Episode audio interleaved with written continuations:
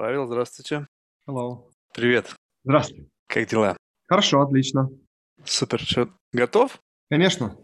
Тогда поехали. Представься в двух словах, кто ты и чем ты занимаешься, чтобы у слушателей было представление, о чем будем сегодня разговаривать. Да, Меня зовут Павел Танасюк, я CEO и основатель компании SpaceBit. Э, Компания SpaceBit известна тем, что мы отправляем два лунохода э, в этом и в следующем году на Луну. Отлично. Слушай, тема просто офигительная. Но насколько тяжело продвигать подобные проекты в существующем вот environment и с точки зрения именно поднятия денег и инвестиционной составляющей всей этой истории? Поскольку это exploration, это в какой-то мере наука, которая вот и все технологии, которые с этим связаны, они направлены на ну, какое достижение каких-то очень таких глобальных целей. А финансовый рынок, он смотрит на горизонт 5 лет. Вот вы мне покажите, что вы делаете, и дайте мне возвраты, дайте мне мои иксы, дайте мне мои доходы. Вот как, насколько тяжело вообще вот в этом направлении двигаться, учитывая текущий environment? Ну, на самом деле, если мы говорим об ИСах, то иксы достаточно значимые в космической индустрии. То есть, если посмотреть на оценку э, космических компаний, сколько стоят компании, которые занимаются чем-то похожим, как мы и другим, то это достаточно высокая оценка. Как пример, компания iSpace. Э, основались немножко раньше нас, тоже летят на Луну, э, летят на Луну чуть-чуть позже. Они планируют сделать IPO. Оценка у них перед IPO уже на данный момент полмиллиарда долларов. IPO они планируют привлечь минимум миллиард, может быть больше. То есть оценка и мультипликатор э, в этой индустрии достаточно большой. Если мы возьмем, допустим, ракеты, мультипликатор где-то 40 э, минимум. А если мы возьмем другие индустрии, тот же Amazon, у них гораздо меньше мультипликатор. У них больше продаж, э, меньше стоимость компании. Да, но вот, вот Тогда получается экономика здесь какая? То есть это просто компании, которые, ну, просто классно выглядят на, на, на бумаге, просто эк- экономики ведь, ну, по сути, здесь нету конверсии в реальные доходы. Либо те технологии, которые лежат в основе создания вот подобных проектов, они потом будут как-то трансгрессировать в другие области, и за счет патентов будет генерироваться какая-то прибыль. Здесь есть несколько аспектов. Первое, действительно, технологии важны. То есть downstream applications, когда мы используем что-то Э, из космоса, что пришло. Это уже было в прошлом, и, скорее всего, это будет даже с нашей миссией. Э, кроме этого, кроме этого, у нас есть уже заказчики, у нас есть компании, государства, которые заказывают у нас полеты на Луну. Mm. Это уже интересно, то есть у нас уже есть определенный доход, я не хочу говорить слово прибыль, потому что мы реинвестируем, но есть определенный доход, который формируется вот как раз с помощью таких заказов. Кроме этого, спонсоры. Не нужно забывать, что многие хотят, чтобы их логотип полетел на Луну. Вот. И на данный момент мы ведем переговоры с э, большим количеством таких спонсоров, которым интересно поучаствовать в этой истории. Слушай, а вот странные государства, это как бы, ну, такая некая как банальная гонка, как вот это было гонка вооружений, сейчас гонка за космос, поставить свой флаг на Луне или там на Марсе, это что является каким-то, ну, фактором, определяющим, э, ну, как бы э, развитие компании на вот э, именно в этой среде, вот, ну, просто смысл, вот, я вижу сейчас и Арабские Эмираты, там у них какая-то миссия была на, на, на Марс, там, Китай, там, ну, в общем, огромная вли... А, активность вот на этом рынке, связанная только с тем, чтобы, ну, как бы поставить флаг, я имею в виду с точки зрения государства.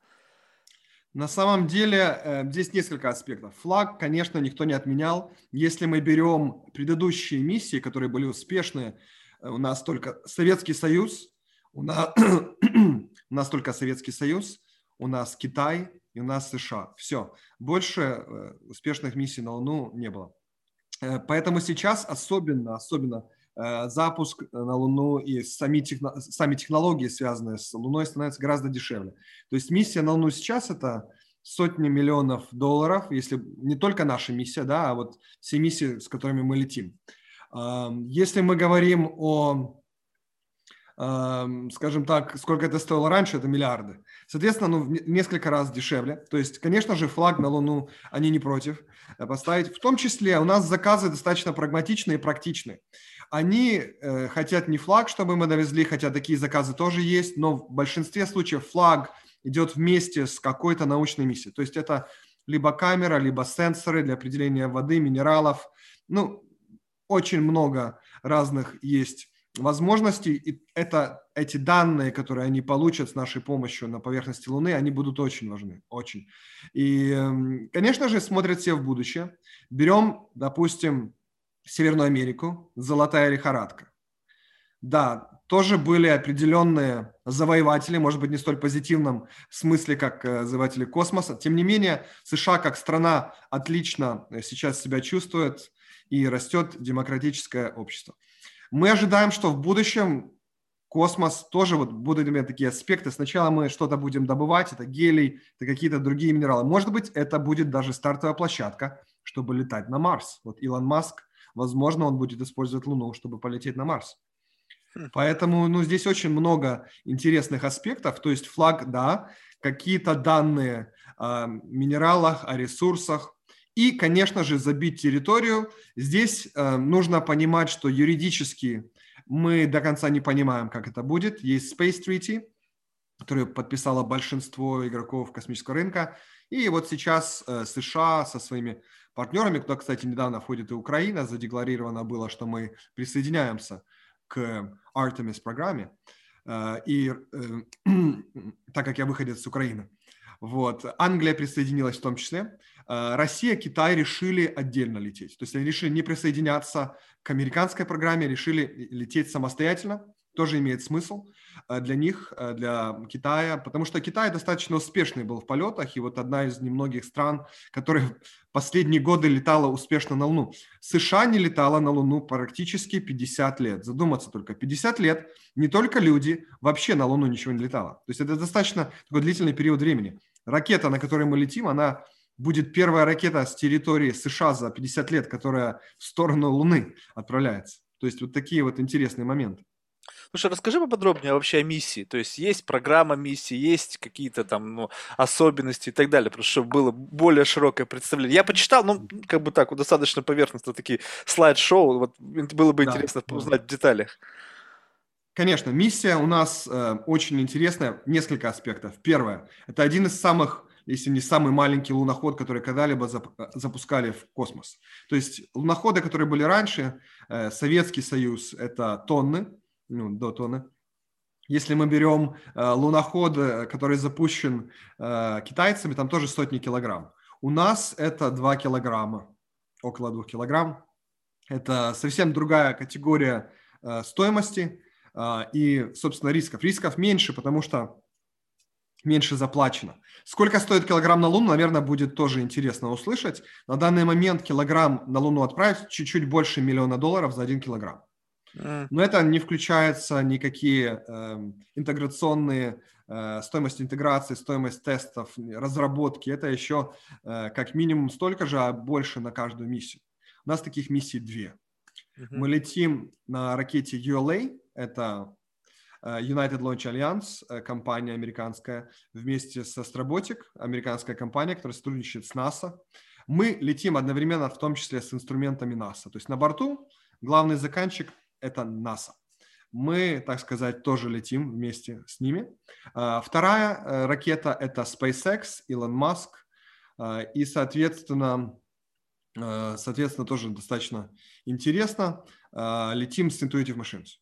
Вот mm. такие две миссии. Кроме этого, роботы у нас тоже особенные. То есть он не только маленький, но первый робот, у него еще кроме колес, у него ноги. То есть это будет первый ходячий робот. А по, в чем, в чем идея вот именно сделать такой робот именно? Ну, на самом деле и на Земле роботы есть, которые на колесах, роботы есть, которые на ногах. Если возьмем там Boston Dynamics, у них роботы используют тоже ноги, четыре конечности для передвижения, они похожи там на собачку, как угодно, на теленка. Вот. В нашем случае больше похоже на паука, правда, ног меньше, четыре.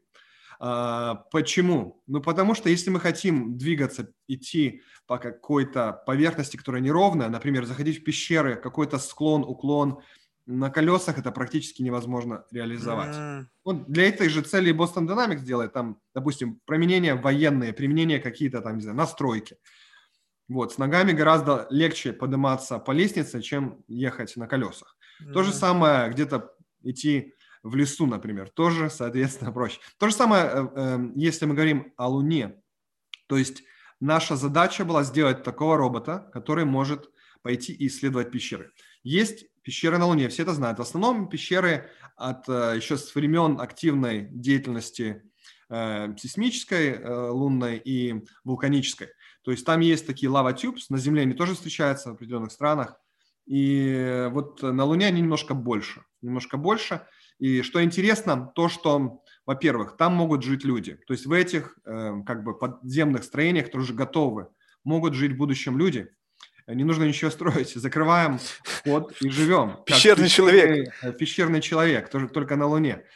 Второе, второе, это то, что на самом деле мы можем э, узнать, а как родилась наша Вселенная, как родилась Луна. Потому что несколько миллиардов лет в эти пещеры не попадало ни, ни солнечные лучи, ни какая-то пыль с поверхности. То есть там плюс-минус все так, как было миллиарды лет назад. И, возможно, это прольет какие-то какой-то свет на то, как сформировалась наша Вселенная, Солнечная система, по крайней мере. Это было бы интересно.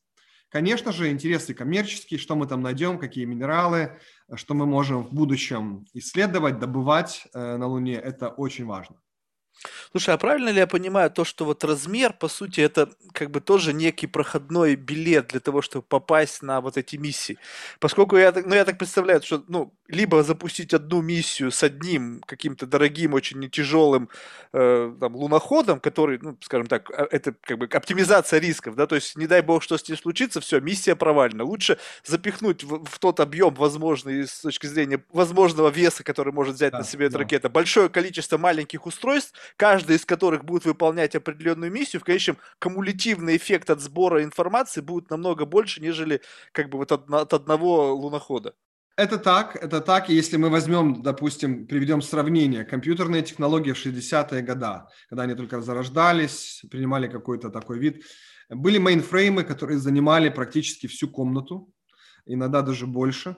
Э, сейчас вычислительная мощь в наших телефонах превосходит в миллионы раз ту вычислительную мощность, которая была там. Возьмем камеры. Вот современные айфоны недавно купил, не буду говорить какой, чтобы не рекламировать. Очень классная камера, особенно портреты. То же самое на Луне. То есть сейчас нам не нужно отправлять такую гигантскую камеру, которая весила десятки килограмм, э, как в то время, когда летали первые э, полеты на Луну. Сейчас мы можем использовать камеру практически таких же размеров, как в нашем телефоне. То есть очень миниатюрная камера, изображение получается даже лучше, можем 4К снимать. Главное, чтобы было как отправить эти данные обратно. То же самое и с датчиками другими, то есть миниатюризация, датчик спектрального анализа. Сейчас есть датчики, которые весят меньше, чем 100 грамм. Spectral анализ может делать, это очень интересно. А, можем определять воду, состав а, минералов, и этот датчик весит 100 грамм. Такого раньше никогда не было. Вот это мультиспектральные датчики, которые могут в разных диапазонах а, определять интересные вещи. Соответственно, конечно же, возможность больше. с точки зрения риска, одну дешевую миссию, разные, скажем так, полеты. Конечно же, это у нас э, риск меньше с точки зрения даже затрат, чем у тех миссий, что было раньше. Конечно, с точки зрения э, технологий мы столкнулись с тем, что никто не сталкивался до нас, э, на ногах никто ничего не делал. Хм. Приходилось, мы думали сначала, что можно много компонентов использовать, там, например, с кюбсатов, таких небольших спутников, которые там можно практически в магазине детали купить. На самом деле нам пришлось многое дорабатывать, начиная от моторов и многими другими вещами. То есть, ну, это непросто э, было сделать. Но мы это делаем, и вот уже скоро э, полетим на Луну. Слушай, ну это вообще просто фантастически, это здорово. Наверное, мне кажется, мечта была каждого мальчика, ну не знаю, в мое, по крайней мере, детство, чтобы вот как-то быть связанным с космосом, там что не говорю, чтобы стать космонавтом, хотя бы в инженерии участвовать около космической, это всегда как бы было супер здорово.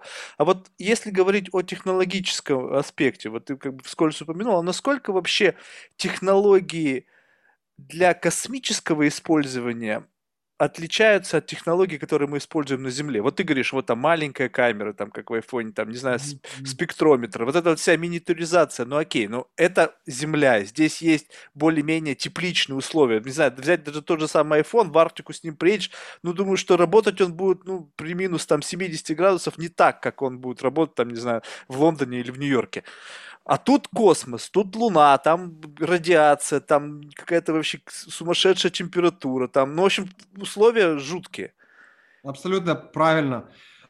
И, в принципе, у нас есть разные типы датчиков, приборов. Некоторые созданы для космоса. Опять-таки, они гораздо сейчас меньше, чем те приборы, э, которые были раньше. И есть off the shelf, как говорится, то, что можно купить в магазине, э, какие-то небольшие э, приборы. На самом деле наша миссия – это комбинация. То есть что-то уже было протестировано, запущено в космос, что-то мы тестируем заново. То есть некоторые Э, детали не летали, мы их специально улучшали, чтобы они могли выдерживать там низкие высокие температуры, радиацию. Хотя в нашей миссии радиация, она не столь критична, миссия достаточно короткая. Мы летим э, в зависимости от того, какая миссия, от 3 до 4 недель, и потом даже, может быть, меньше. И потом на Луне э, активное время у нас порядка 12 земных дней. Mm. После этого мы замерзаем. То есть с точки зрения Э, дозы радиации, если мы, конечно, не зацепим э, сильно Ван Аллен Белт, э, пояс Ван Аллена, то у нас максимум, наверное, будет 1 килорад. 1 килорад mm. выдерживает даже электроника, которая, скажем так, используется в наших домах. Конечно же, есть риск, что какая-то мощная частица попадет и все разрушит. Ну, такой риск есть всегда. Мы, конечно, пытаемся от него э, защититься, перестраховаться. Есть варианты, как это сделать, э, дублирование и там защита. Но, конечно же, избежать таких явлений мы до конца не можем. По поводу, э, по поводу того, как мы это делаем, ну, мы тестируем. Это и в вакуумной камере, и тестируем на попадание частиц. Вот интересные тесты проводили. В том числе температура. И на самом деле самая такая для нас тяжелая часть э, миссии – это полет. Потому что мы не контролируем, что происходит с нашим роботом. Да, мы можем немножко его подогреть в некоторые моменты, то есть там есть специальные, как мы называем, хитры, э, обогреватели, которые нагревают наш луноход, когда температура опускается ниже определенно. Но может не хватить мощности, такое тоже может быть, и мы замерзнем. И вот именно полет для нас это то, что достаточно трепетно. Потому что батареи, например, если батареи замерзают, то мы уже не сможем, скорее всего, пойти на поверхности Луны. Вот. Здесь много таких интересных аспектов. Слушай, получается, что все равно, на самом деле, с точки зрения технологических всех аспектов, мы как бы еще не очень так э, готовы к космическим путешествиям. Ну вот как бы, дв... сколько времени вы трудитесь, и всего 12 дней, вот то, то, то и в этот промежуток времени нужно собрать максимальное количество информации, проверить там все технологии, которые вы пытаетесь проверить, собрать кучу информации, отправить на Землю. И все за 12 дней. Это говорит о том, что... Максимум. На самом деле, если у нас получится один-два лунных дня, мы будем счастливы.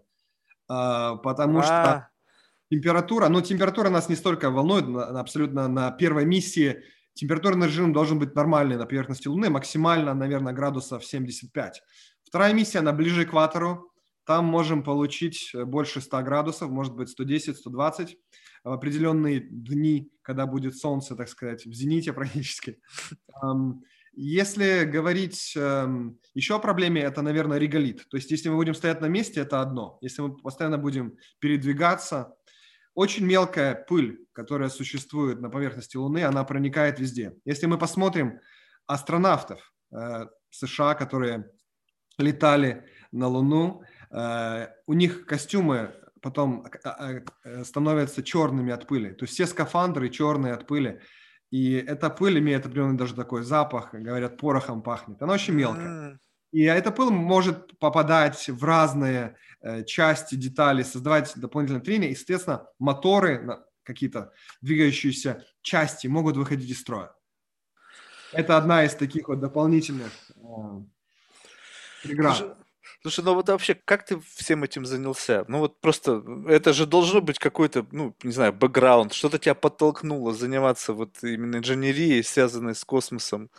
Несколько аспектов. Первое, родился в Житомире, Королев, э, с а. детства э, хотел этим заниматься. Потом жил пару раз на улице космонавтов. В свое время называли так улицы, и это, мне кажется, позитивно, потому что у детей складывается определенное такое отношение к космосу.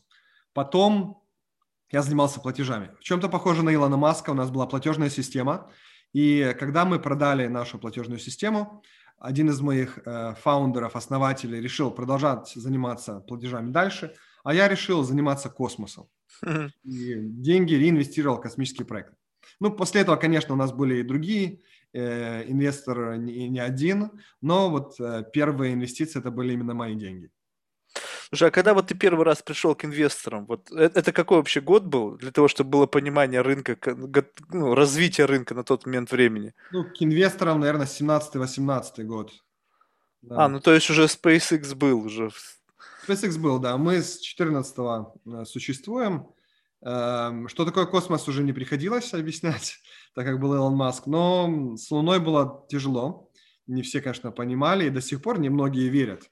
Вот с многими компаниями э, основная проблема то, что эм, gatekeeper, то есть человек, с которым ты начинаешь общаться в какой-то организации, он просто, э, скажем так, в детстве не любил космос, не любил смотреть на небо, и все, мы никуда уже не продвигаемся, потому что они просто не понимают, они не знают, и э, образовывать мы пытаемся, но, конечно, есть э, пределы того, что мы можем сделать в короткий э, промежуток времени. Но образование и вот образовательная часть миссии – это очень важно.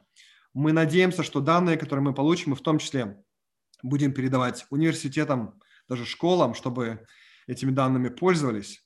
А, и вот это наша цель. То есть не только себе забрать данные, но определенные данные, в том числе отдать человечеству. То есть, слушай, а насколько вообще вот эта вся история вот, ну, в таком большом масштабе монетизирована? Ну, окей, ты озвучил, что могут выступать заказчиками там страны, могут заказчиками выступать, наверное, и научные учреждения, какие-то центры, университеты, которые будут заинтересованы в получении доступа к тем или иным данным, которые впоследствии лягут там в основу исследований. Может быть, какие-нибудь там э, компании, которые занимаются, не знаю, созданием новых технологий, они заинтересованы в, в поиске новых материалов для для использования этого всего. Ну вот так вот, по литру, по литру конверсии. Тестировать материалы, то есть мы сейчас э, общаемся с рядом компаний, которые производители батарей. Mm. Вот, батареек, э, правильно. Э, и, конечно же, им интересно посмотреть, как их батарейка выживет в каком-то таком экстремальном э, условиях. Это очень интересно. Э, также производители микромоторов тоже с нами сотрудничают и многие другие. Здесь вот есть такой аспект, очень интересный аспект.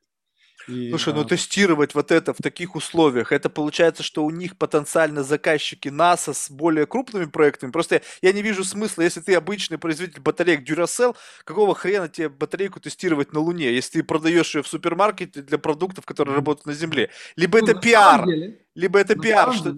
Ага. На самом деле Duracell рекламировал батарейки на Луне еще в 70-х годах. Я говорю, это пиар. У них была реклама, где э, как раз-то на Луне использовалась батарейка Duracell. Эм, на людей действует, то есть как бы как реклама супер, никто не может ничего сказать. Ну и для улучшения технологий тоже знать, в чем проблема, как можно э, шагнуть дальше. Это же не только какие-то игрушки Duracell, это сейчас будет и а, автомобили, наверное, это будут и какие-то другие самолеты, возможно, будут электрической тяги. Уже есть небольшие самолеты, которые летают э, с помощью электричества. Поэтому, ну, развивается и емкие батареи, батареи, которые выдерживают какие-то там температуры. Э, это очень важно. Это очень важно. И для них интересно оба аспекта. Первое, это, конечно же, пиар, чтобы узнали, что вот их батарейка работает на Луне, и дополнительно тестирование технологий.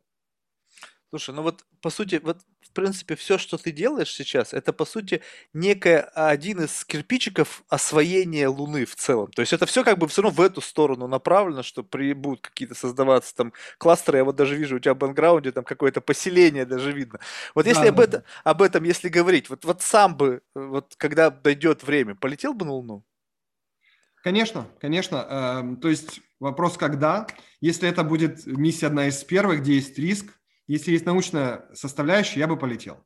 Если же большой риск, и он неоправданный, нету какой-то научной составляющей, либо образовательной, то, наверное, я бы немного подождал. Но в любом случае лететь я э, готов. И э, я думаю, что первая из ракет, если все будет успешно, это как раз будет Starship, который начнет доставлять туристов на Луну. Э, когда это произойдет, ну, мы не знаем. Это может быть 10, может быть больше лет. Но я думаю, что если это будет все идти успешно, то 10-15 лет мы можем увидеть первых туристов на Луне. Кстати, уже летит же турист, но, правда, он летит не на э, Луну, он летит вокруг. Это японец, да, этот? Японец, да. И он берет с собой еще, по-моему, 9 человек. Уже конкурс был, да, выбрал.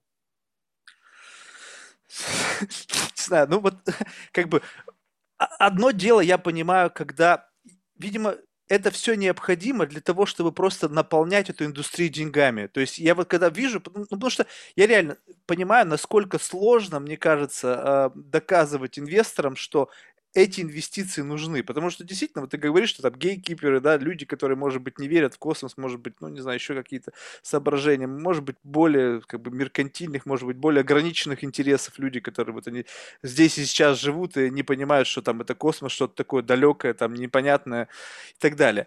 Вот и, наверное, привлечение вот подобных людей, там космический туризм и все остальное, это некий своего рода бустер для того, чтобы вот э, развивать эту индустрию, чтобы менять отношения людей, понимать, что вот это нужно. Просто очень много скептиков на Земле, связанных с этим, что вот, типа, ребята, вы миллиарды тратите на какие-то космические программы, там, на спутники, там, 5 миллиардов, там, спутник Веба, да, или сколько там он стоил. В общем, огромные чеки на освоение космоса, дальнего космоса, ближнего космоса, Марса и так далее, а на Земле вроде как люди голодают. И вот тут нужно как-то вот какой-то правильный баланс найти между вот, это, вот этими радикально настроенными ну, группами, да, одни, допустим, как ты, они слепо верят в то, что это наше будущее, мы должны осваивать космос, и неважно какой ценой, а другие думают, что нет, нужно заботиться там о голодающих детях там в Африке и там еще о ком-то. И вот посередине должна быть создана какая-то такая вот индустрия, которая, наверное, вот сейчас создается за счет привлечения там селебритис, людей из бизнеса, которые позволяют сгладить вот эти вот острые краи и вот ты вот в этом отношении какую роль? Ну, то есть вот есть какая-то, ты сказал, просветительная функция. То есть это попытка... Я думаю, что просветительная очень э, важна, и я думаю, что если бы каждый человек смог посмотреть на Землю с космоса, то и бедности было бы меньше. То есть распределение дохода могло быть другими эм, как бы э, способом происходить. Я думаю, это будет происходить. То есть мы видим сейчас и какие-то там блокчейн будет использоваться для каких-то моментов. Главное, чтобы это не пришло в новую, скажем так, рост каких-то новых очень богатого людей класса создания нового уже, которые другими ассетами владеют. Но, в принципе, вот э, демократизация космоса, мне кажется, позитивно влияет. Возьмем те же войны, да, могут быть войны здесь, могут быть звездные войны, но в том числе люди могут что-то осознать, могут э, уйти от конфликта, заняться чем-то другим. А, и это, в принципе, было видно. То есть вот у нас была холодная война, потом она трансформировалась в что-то такое, где соревнование было за космос, потом снова пришла войну. Ну вот как бы такие этапы есть. А, и оно помогает тому и другому. Вот, конечно же, баланс очень важен. И в данном случае мы не брали деньги у государств именно как вот первоначальные инвестиции, как заказчики у нас есть, а мы взяли частные деньги, вот как раз э, исходя из этих соображений. Слушай, а вот я посмотрел у вас на сайте, у вас еще как-то наземная инфраструктура какая-то, какой-то проект, связанный там с использованием блокчейн-технологий. Вот что это за история? Я просто не все ну, понимаю, на как... самом деле, э, да, это проект, который был первый создан, это очень интересный проект. То есть э, для того, чтобы связываться со спутниками, нам нужно блокировать время. И вот эта система позволяет вот блокировать это время более, скажем так, выгодно, видеть на это э, время правильно и автоматизировать вот связь э, со спутником. Потому что связь со спутниками или там с другими какими-то ассетами на поверхности Луны – это тарелки такие вот uh-huh. разного размера, которые позволяют вот связываться. Mm, то, то есть вам нужно использовать, получается, уже существующую инфраструктуру, чтобы давать возможность да. передавать информацию. Не можем напрямую общаться с нашим луноходом, нам нужно использовать инфраструктуру для того, чтобы с ним связываться. Вот, это так работает. Достаточно большие тарелки, минимум 30 метров, в принципе, даже больше в некоторых случаях. То есть это опять же получается ограничение объема, ли, ну, самого то, что он очень маленький, или это ограничение не связано с размером. То есть и, и те же самые луноходы, которые большие были, они все равно связывались через существующую инфраструктуру. Нету пока ну, технологических решений, которые бы напрямую посылал бы месседж от спутника прямо вот. Ну, от мощности, конечно, зависит, и определенные ограничения есть, а, но они тоже использовали достаточно такие массивные Э, назовем их тарелками, э, радиотелескопами, как угодно, для связи э, вот, с луноходами. Поэтому, ну, Да, там была больше передающая мощность, но сейчас, скажем так, более эффективны стали э, приемники. Раньше они были на лампах, сейчас они там транзисторные, вот, и потребляют меньше энергии, соответственно, плюс-минус одно и то же. Слушай, ну вот как бы вот это же получается то, что вы делаете сейчас, это очень маленький шажок. Вот, но вот если забежать вперед, вот у тебя же, наверное, есть какая-то более такая, если вот говорить big picture, вот я хочу в конечном итоге прийти к, и вот что это? Что это? Ну, одна миссия, там, окей, вы запустили, он там сколько-то, 10 метров прошел, да, там какой-то план, да, проверил все вокруг. Следующая миссия, там уже несколько этих паучков побежали в пещеру, сделали 3D-снимок пещеры. Вот это все как бы каждый раз с нарастающим эффектом, и в конечном итоге вы выходите на какую-то большую цель. Вот что это за большая цель? Ну, очень важны данные, которые мы получаем, то есть данные, и, соответственно, потом на Луне будут жить люди. И мы считаем, что наши технологии помогут обеспечивать жизнедеятельность людей. То есть будет экономика, экономика Луны, там лунная деревня вначале, потом будет город. И, соответственно, э, там будут и роботы, которые будут работать вместе с людьми, Нужно будет и доставки грузов делать на поверхность Луны, это то, что мы планируем в том числе заниматься. Поэтому мы видим, как э, сервисная компания, обеспечение сервисов между Землей и Луной, э, роботы и, конечно же, данные. То есть данные – это то, что важно. Потому что, ну, как и компьютер, э, и какие-то другие технологии, это становится как commodity, они становятся более доступными, дешевле. Так и здесь запуск ракеты будут более дешевле. А вот именно данные, которые мы получаем, которые мы знаем, как получить и кому передать, вот здесь вот очень э, достаточно важный аспект. Слушай, а получается, на основании полученных данных, то есть ты просто так с уверенностью утверждаешь, что люди будут жить на Земле. Но ведь люди будут жить на Земле только в том случае, если на Луне есть что-то, что будет полезно людям. Да, жить, жить на Луне. Но на самом деле мы даже не знаем, будут ли жить люди на Земле, потому что катаклизмы могут быть, да, и Э, возможно, как раз Луна или Марс – это вот э, то место, где позволит сохранить нашу расу э, человечество. Там, ну, вот это очень интересно. То есть, а ты реально думаешь, что это как может быть как какой-то плацдарм для отступления, чтобы сохранить наследие человеческое? Мне кажется, проще собрать кучу геномов и стрельнуть их в, просто в космос, и пусть они летят и когда-нибудь там, знаешь, как это, столкнутся с чем-нибудь и заселят э, новую Землю, новую планету. Просто вот, ну... Я думаю, такой, такой вариант приемлемый. И для того и для того варианта, пока технология еще ну, не настолько наши созрели, но я думаю, что в ближайшее время это будет возможно. Просто жить на планете, которая вот, ну, скажем так, не создана для, скажем так, проживания в нашем общепринятом каком-то принципе, да, что есть воздух там и так далее, а, обусловлено может быть только тем, что в какой-то момент времени будут найдены залежи каких-то очень там редкоземельных, там, не знаю, либо там еще каких-то элементов, которые нужны для вот возросшего рынка технологического и который необходим, либо там, не знаю, выращивание кристаллов там в низкой гравитации, что может быть тоже там полезно, либо еще что-то. То есть был, должно быть действительно очень серьезное как бы материально-техническое обоснование вот для таких затрат, чтобы перевести туда людей.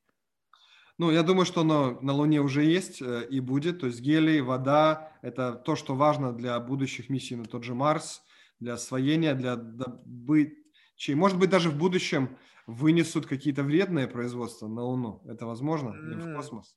Почему бы и нет? Технологии развиваются, это вполне возможно. Вот так вот гримписовцы выдавят все вредные технологии Луну и будем теперь Луну засорять. У нас технологии не вредные, то есть мы этим не занимаемся, я заранее говорю. Да. Слушай, вот, а вот если говорить об инженерной составляющей всего этого, вот как, что легло в основу вот проектирования? То есть, ну, во-первых, то, что вот ноги, да, то есть это, это была какая-то концепция, вы выбирали из нескольких вариантов, либо вот, в чё, вот философия самого вот э, лунохода, который вы делаете, как вы а, вышли на, тот, на те параметры, на которые вот э, сейчас есть? Ну, на самом деле, вот как я говорил, что практическое применение ноги, оно важ, важно.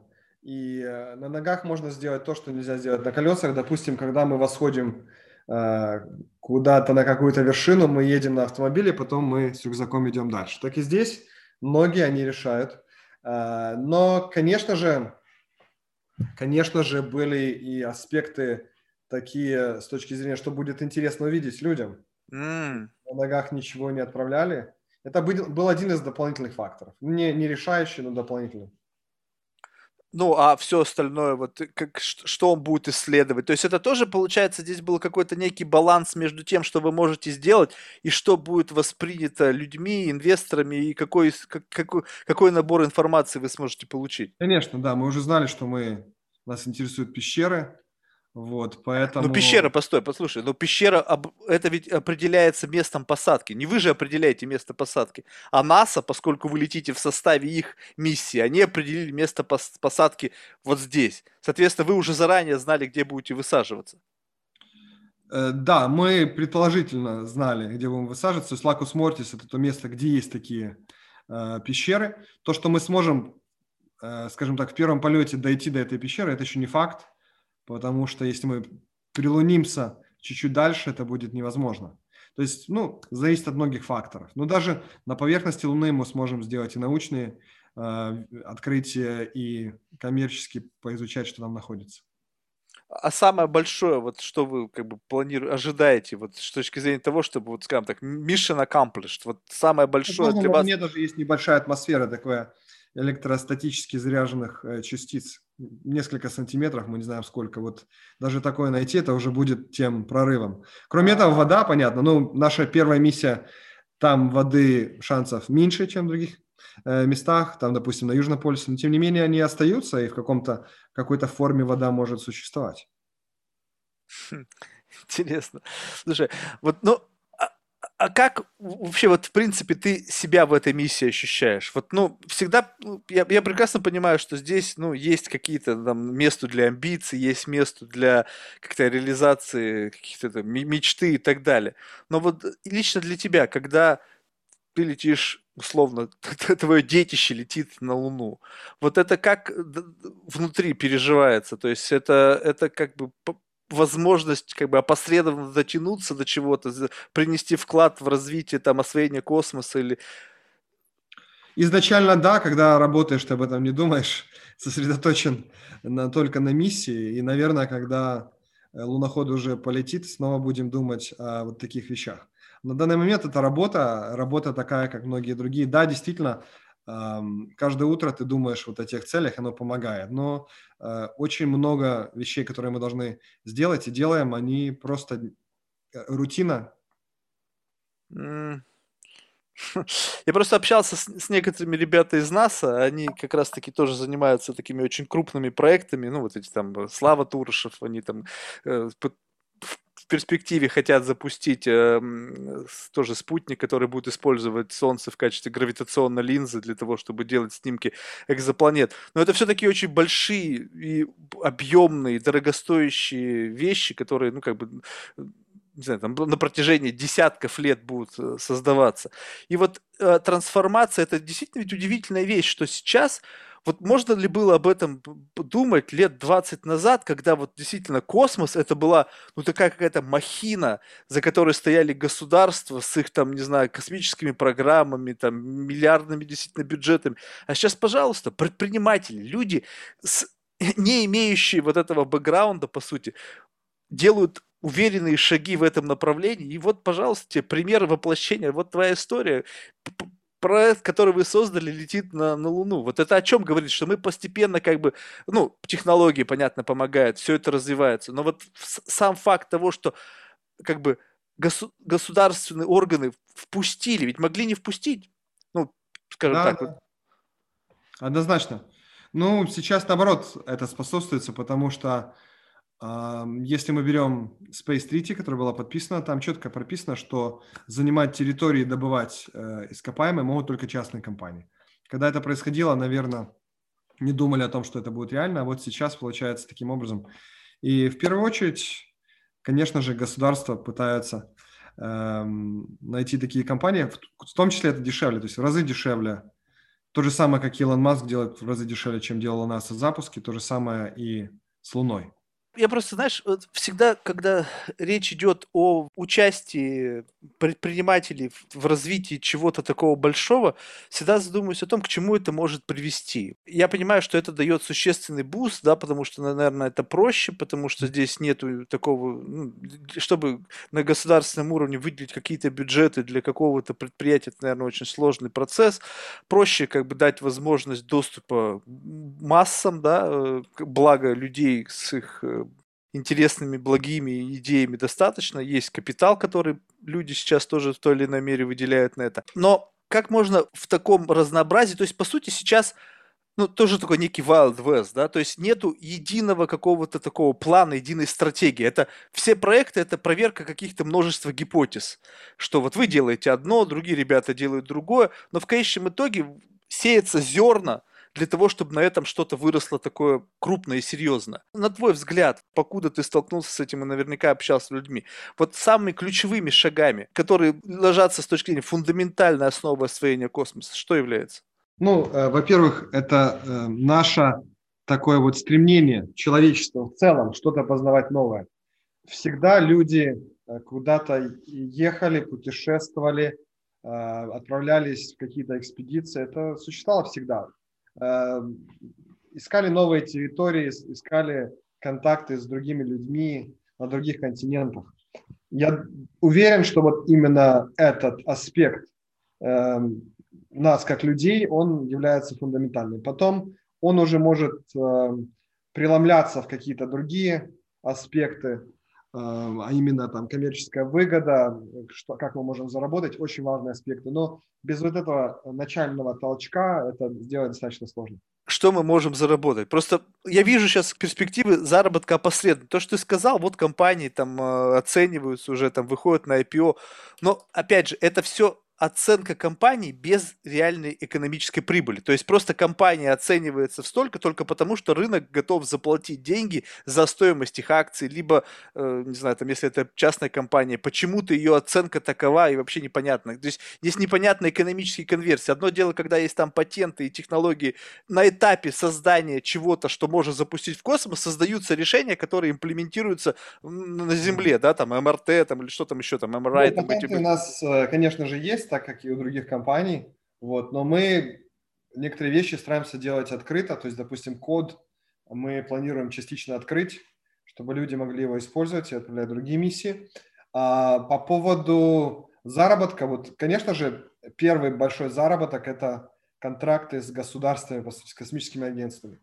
Без этого очень сложно на данном этапе что-то делать. Следующее – это будет коммерческая добыча ископаемых, какие-то аспекты, связанные с туризмом, но первоначально заказы именно идут от государства. Поэтому э, говорить о том, что ну, нету прибыли или ее не будет, здесь не совсем верно, потому что ну, есть такой план развития и у нас, и у других компаний, которые соответствуют тому, э, тем ожиданиям, которые есть на уровне государства, например.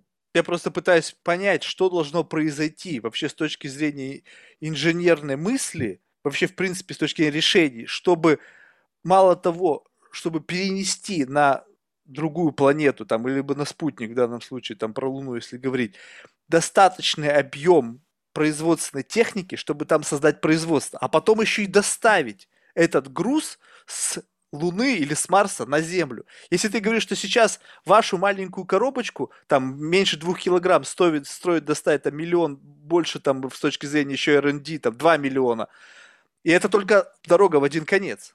А что ну, нужно, чтобы деле, тонны породы доставить с Луны? Э, доставка с поверхности Луны будет э, становиться все дешевле, потому что гравитация меньше, нам нужно меньше топлива использовать. Если там будет вода, мы можем вырабатывать, скажем так, водород, заправлять на Луне и лететь обратно. То есть вот такие моменты, они, скорее всего, будут иметь место. А, по поводу того, перевозить туда заводы, ну, поэтому есть компании, которые создаются и занимается 3D-принтингом, допустим, в космосе, где мы можем вещи создавать из каких-то практически подручных материалов природных, которые в том числе есть на Луне, минералов, и вот используя технологию, скажем так, определенного типа печати, где нам не нужно строить заводы, фабрики, а просто вот 3D-принтер. И на самом деле в этом направлении уже э, много компаний э, продвигаются. А, очень интересно даже, скажем так, элементы конструкции двигателей э, в ракетах, а, которые летали в космос раньше, они изготавливались вручную. Сейчас многие компании пытаются смотреть, как же это можно сделать на 3D принтере. Соответственно, ну вот в будущем, когда эти технологии будут улучшаться, я думаю, будет все проще и проще. Но мы все равно еще говорим вот в той стандартной модели, когда реактивный двигатель является единственным источником э, как бы оторваться от Земли. Да, сейчас есть и новые потенциальные технологии, которые используют там другие моменты. Никто не знает, будет ли это работать. А, вот. Возможно, будет что-то кардинально новое. Не исключено. Мы не можем этого исключать. Я, я просто почему об этом заговорил, тут же, понимаешь, все всегда как бы, ну, в нашем мире, особенно в мире, когда сейчас очень много адвокатов там те или иной зеленой ветки развития, что получается так, что чем больше будет потребность в запуски, тем, соответственно, будет больше запусков, соответственно, это больше выбросов в атмосферу, соответственно, зеленые вот эти все компании, которые сейчас пытаются сделать так, что Carbon Natural там в 2030 году, они будут являться противниками этого. И тут неизвестно еще, как сам рынок даст возможность отреагировать на такое существенное увеличение запроса на количество запусков скажем так, уже есть определенный дефицит, поэтому новые ракетные компании, которые сейчас э, запускаются, это то, что поможет и понизить стоимость запуска. Э, а, ну, запуск-то бог с ним. Э, сколько выбросов в атмосферу после каждого запуска? Ну, поэтому чем больше мы сможем делать уже сразу в космосе, тем лучше. И двигатели тоже будут становиться все экономичнее, как с машинами, да, автомобилями. Стандарты какие-то определенные вводятся. То же самое, я думаю, произойдет и с космическими кораблями, но только постепенно.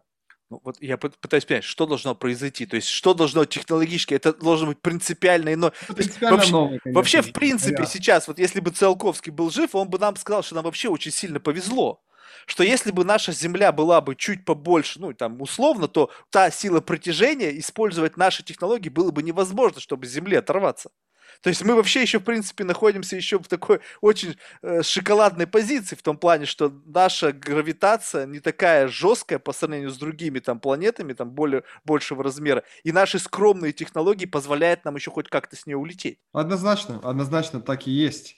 Поэтому новые технологии, когда будет новый прорыв, сможем полететь к звездам. Уже есть, э, скажем так, такой спекулятивный проект, его поддерживает забыл имя, э, лазерный луч будет отправлять небольшой спутник, разгонять его и к другой звезде.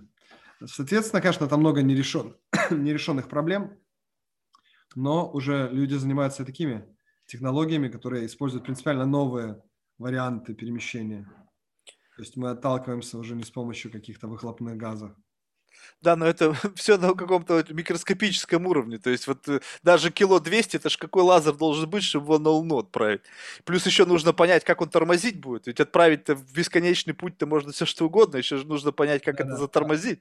Одну минутку. Я вернулся. Да. Просто э, нас в офисе немного отвлекают. Понятно, ну бывает. Слушай, ну вот ты сказал, что вот люди все, мы по своей природе такие как бы исследователи.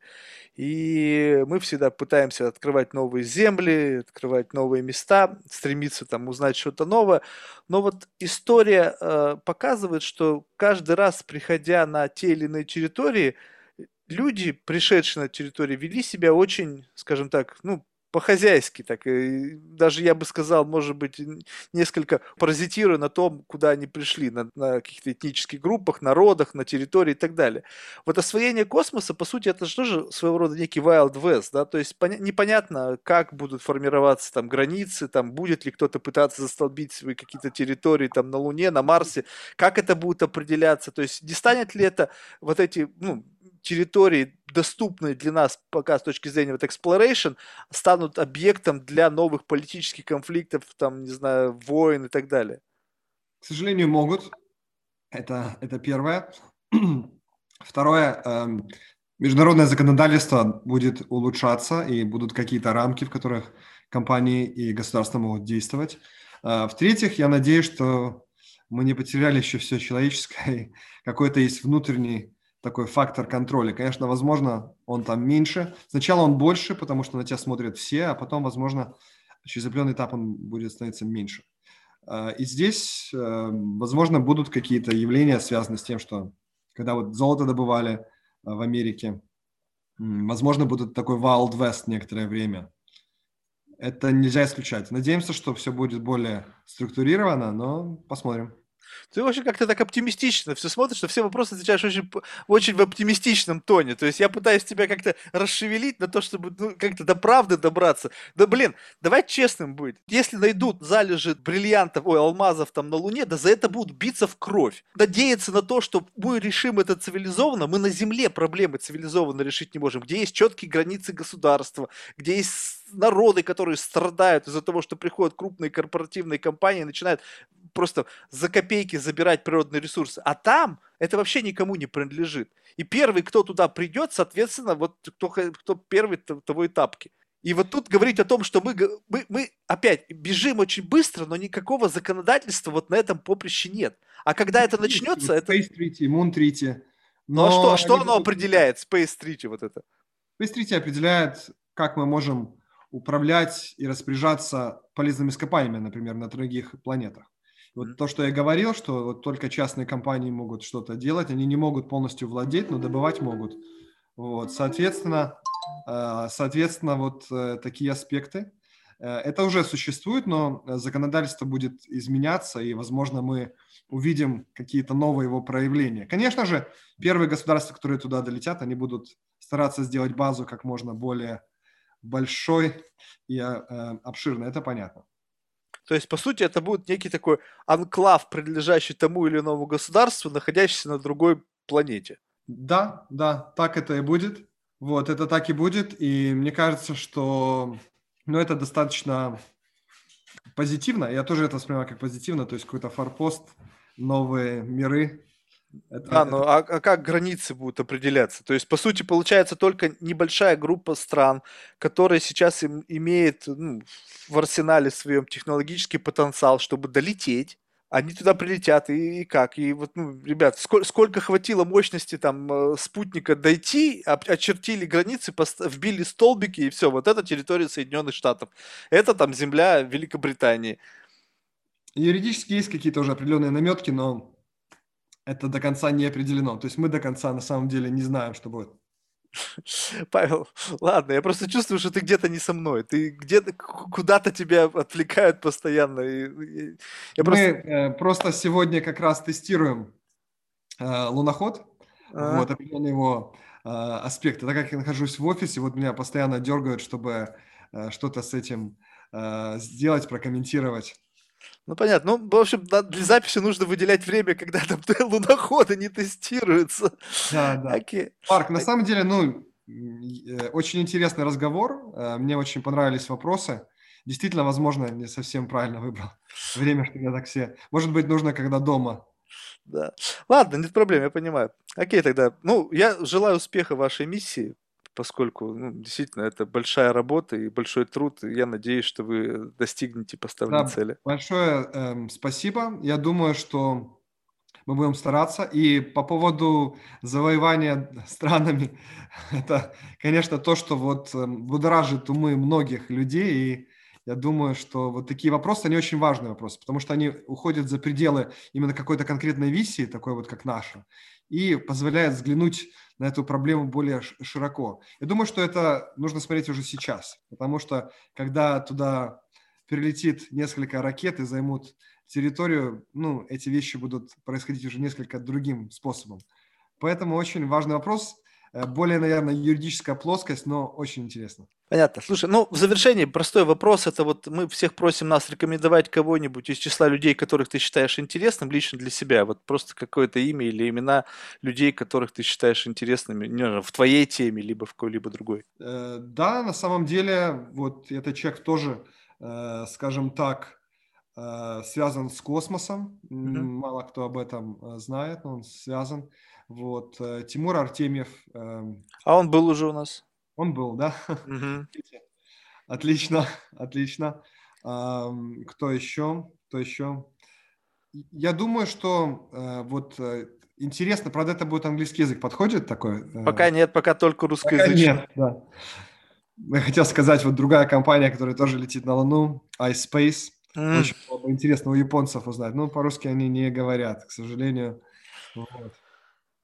Ну, может, что-то еще. Не обязательно со скосом связано. Просто вот люди, которые по той или иной причине тебе кажутся интересными, вот э, если это в русскоязычном среде сейчас... На самом деле, вот если мы берем не, не космос, но интересно в том, что этот человек, э, возможно, отправит э, свою песню, э, скажем так, с нами на Луну. Э, это человек, который раньше вообще работал в другой индустрии, он не, не занимался пением. Он, он был консультантом в Deloitte. Mm-hmm. И потом, он, когда уже было 30 лет, он решил, что он хочет стать певцом. И вот в 30 лет он стал певцом, сейчас поет э, в Opera House в Лондоне. Mm, вот интересно. Да, э, Юрий Юрчук, то есть я могу, э, скажем так, рекомендовать, скину координаты, я не знаю, насколько ему это будет интересно, но действительно вот такой вот э, разный спектр, аспект, и вот даже определенная связь с космосом здесь есть. Супер. Окей, все, спасибо тогда большое, желаю да, большое вам успеха. Марк. Спасибо большое, спасибо, да, на связи. Все, пока.